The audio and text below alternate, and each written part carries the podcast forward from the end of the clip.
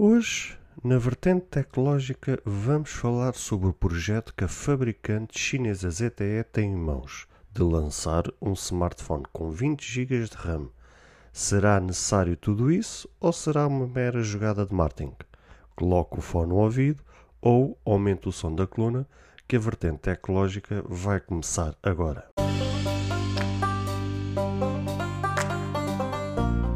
Olá, seguidores e ouvintes deste fantástico, inigualável podcast de tecnologia. Eu sou André Silva e esta é a nossa, a vossa vertente tecnológica.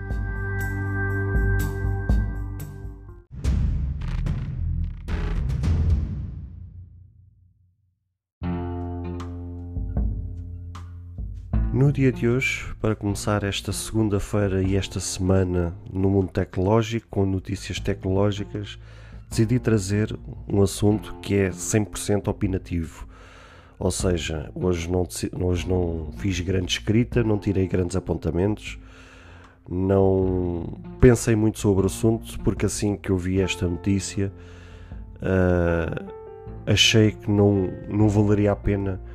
tirar grande apontamento ou, ou pensar muito sobre o assunto, porque é algo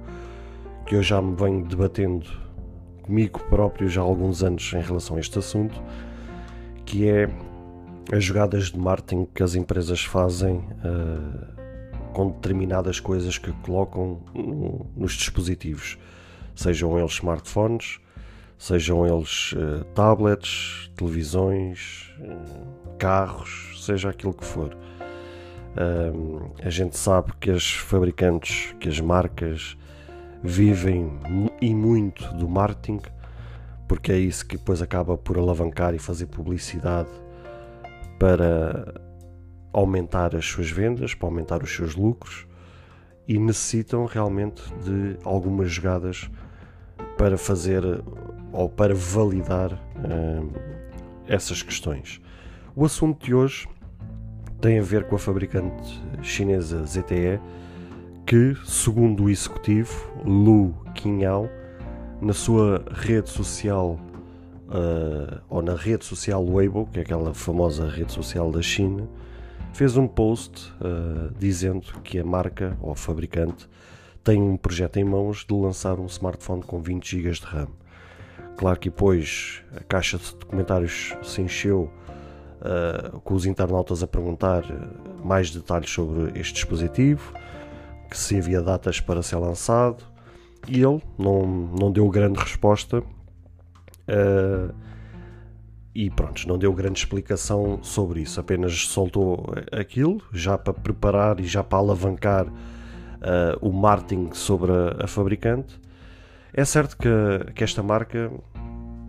vai deixar um, um certo marco na, na, na, história, porque foi a primeira fabricante a lançar um smartphone com uh, um sensor debaixo da tela, uh, ou seja, na parte da frente do smartphone, uh, em que não tinha qualquer lente, qualquer buraco ou qualquer pop-up ali à mostra, ou seja,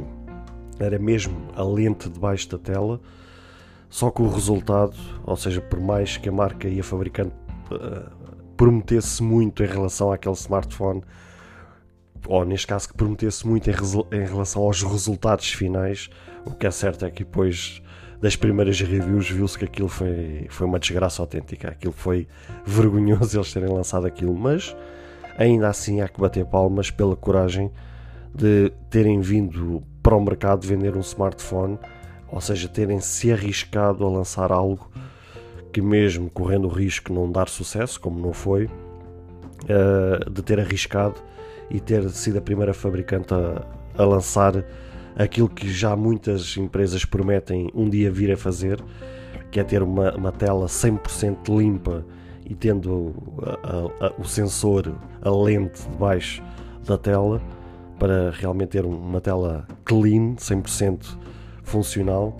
uh, mas como a gente sabe, uh, fisicamente é, é, muito difícil colocar algo debaixo de uma tela, sendo aquilo de vidro uh, e com os reflexos de luz né, que passam entre o vidro acabam por dar mau resultado, como foi o caso do ZTE. E ela agora pretende também ser a, a, primeira fabricante a lançar um smartphone com 20 GB de RAM, sendo que recentemente tivemos o smartphone da ASUS, o próprio smartphone da Lenovo, uh, a trazer para o mercado smartphones com 16 e 18 GB de RAM, e nessas uh, até faz sentido ter todo esse poder de processamento, seja de processador em si, seja da própria RAM uh, porque estamos a falar de smartphones que, que têm um mercado próprio, ou seja, têm um nicho próprio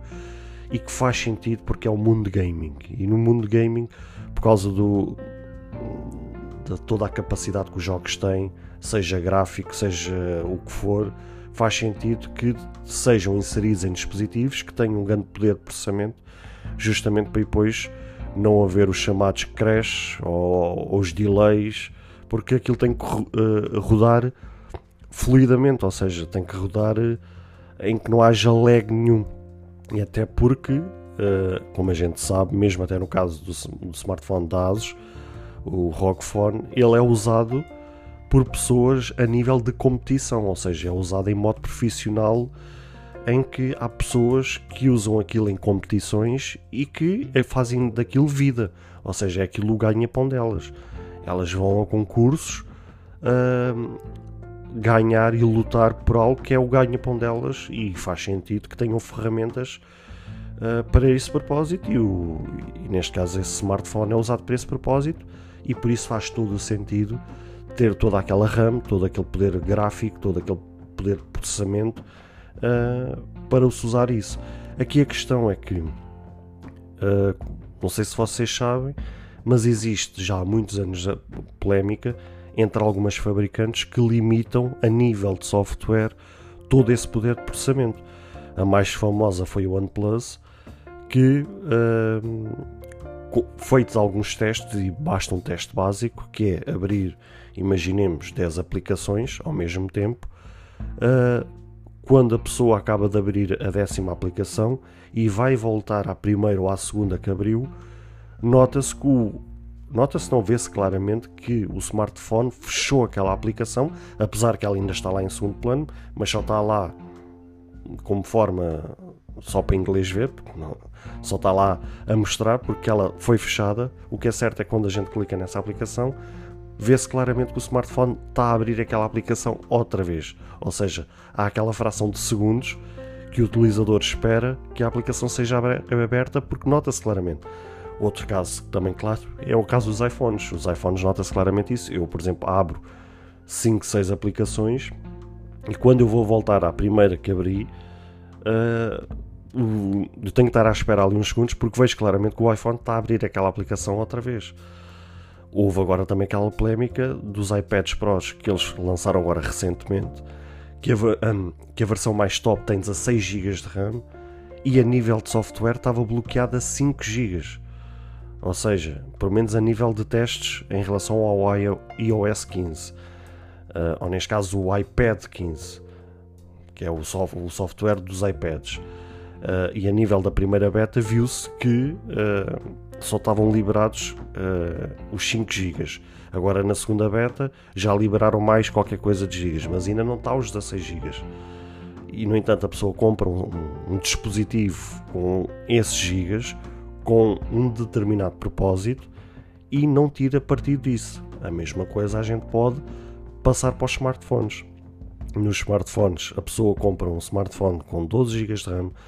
16 GB de RAM, eventualmente agora os 20 GB de RAM e não vai tirar partido disso. Não vai tirar porque não é utilizador para isso, como também tem a própria fabricante a, a limitar justamente essa RAM. Quem aqui sabe uh, que eu sou, de certa forma, fã do diretor executivo de marketing global uh, da ASUS, Marcelo Campos, ele no canal do YouTube, ao qual eu sou inscrito, uh, ele fala, como os brasileiros costumam dizer, dizem que ele manja de tecnologia. E de facto ele manja, ele percebe de tecnologia, percebe uh, mesmo a nível de questões técnicas, daquelas mais complexas, que até mesmo nós temos dificuldade em perceber, ele lança com alguma regularidade vídeos a falar de determinados assuntos, seja das questões de câmara fotográfica, seja de processador, seja de, de RAM, seja do que for. Eu lembro-me quando foi a cena da RAM, para ele também justificar a questão que lhe colocaram por causa do ROG Phone ter uma versão com 16 GB de RAM, se aquilo uh, de facto era proveitoso, se era funcional, se valia a pena ou não. E ele é defensor que sim, porque a RAM é que facilita a, a transição de manter os processos em segundo plano em aberto e de manter a transição entre a rodagem de um processo ao outro a ser instantâneo. Ou seja, segundo a teoria, quanto mais RAM se tiver, melhor será para a pessoa manter sempre o processador a trabalhar, mantendo sempre a aplicação em aberto a rodar em segundo plano e a pessoa, quando transacionar de uma aplicação para a outra, fazer, fizer aquela mudança entre uma aplicação e outra, será de forma instantânea sem ter que esperar muito tempo. Uh, só que, na teoria, tudo isso é muito bonito, mas volto a dizer: o problema é que as fabricantes, até para fazer uma melhor gestão da bateria, uh, acabam por limitar isso. Porque a questão é: se a gente tiver 10 aplicações efetivamente a rodar a 100%, em que nenhuma delas seja fechada, isso vai fazer uso dos recursos do próprio, do próprio dispositivo, seja o processador ou seja da RAM. O que por si só vai aumentar o, o consumo da bateria. Ora, esse é o grande drama das fabricantes das marcas nos dias de hoje. É o gasto excessivo uh, dos smartphones ou dos iPads ou dos tablets, ou seja, daquilo que for, ou mesmo até de, um, um smartwatch, que é o, as baterias, porque atualmente temos muitos dispositivos no mercado que duram meia dúzia de horas, que duram um dia, que duram dois, duram três, não mais do que isso.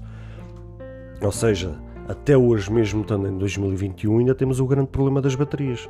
E isso deve-se ao recurso usado pelos próprios dispositivos. Ou seja, se a gente tiver 10 aplicações, imaginemos abertos, ao mesmo tempo, isso vai aumentar o consumo e a bateria vai-se embora. Então, as fabricantes, para salvaguardar essa parte, o que elas fazem é acabam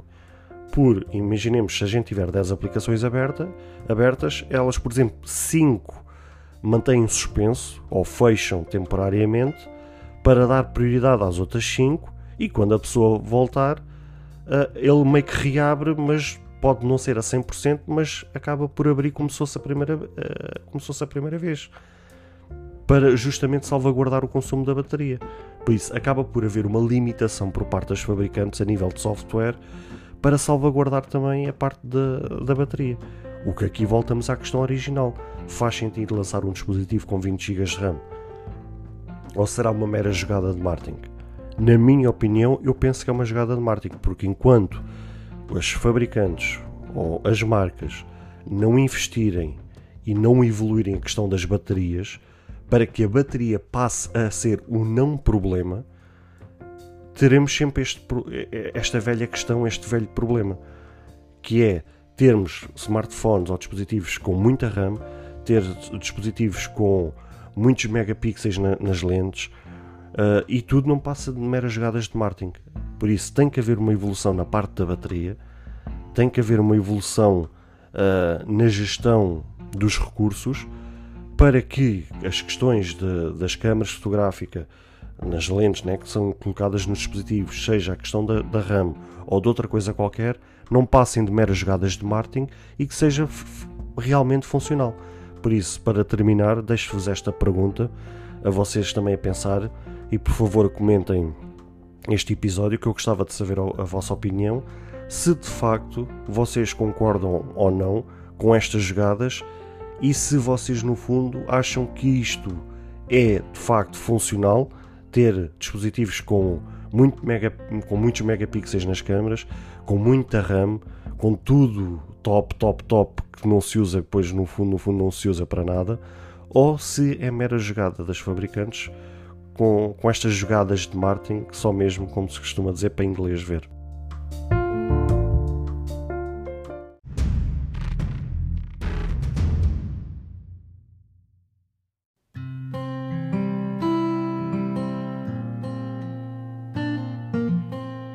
Bem, caros ouvintes, chegamos ao fim de mais um episódio. Espero que cada um de vós tenha gostado.